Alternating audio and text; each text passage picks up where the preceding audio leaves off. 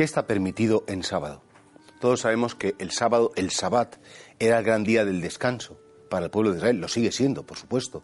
Y en ese día del descanso, claro, había una, casuística de no se puede andar más de no sé cuántos metros, no se puede coger un instrumento, no se puede hacer ningún trabajo profesional.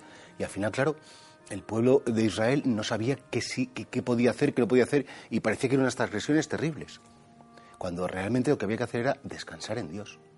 Descansar, encontrarse con el Señor, y para eso estaba establecido el sábado.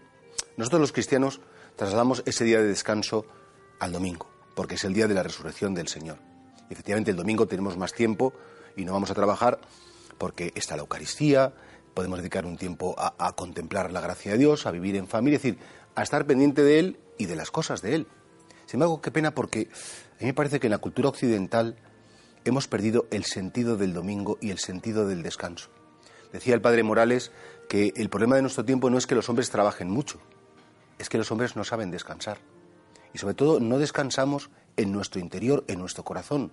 Porque aunque dejemos las actividades, seguimos con el corazón en tensión, con nuestras preocupaciones, no sabemos abandonarnos en las manos de Dios. Y por eso qué importante es cuando Jesús pregunta qué es lo que está permitido en sábado. ¿Para qué es el sábado? El sábado es para descansar, pero para descansar por dentro, para descansar con el Señor, para descansar de esas rutinas, de esas cosas que, que nos tienen a veces tan atenazados, tan esclavizados, que no nos dejan ser nosotros mismos.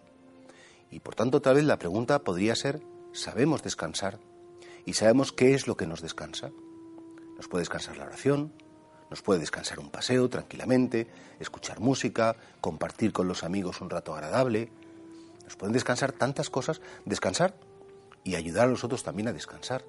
La gente, por desgracia, pues está con mucha tensión, está con muchos disgustos, está con muchas dificultades. Y es una obra preciosa de caridad pues acompañar en el descanso a los demás. De hecho, cuando pensamos en el cielo, hablamos del cielo como el descanso eterno, aquello que, podemos vivir sin cansarnos, sin llenarnos de tensión, de angustia, de tener que estar demostrando a todas horas todo. Y por eso, ¿qué está permitido en sábado? Saber descansar. Y sobre todo, saber descansar en el corazón de Cristo, que nos ama tal y como somos, tal y como nos ha creado.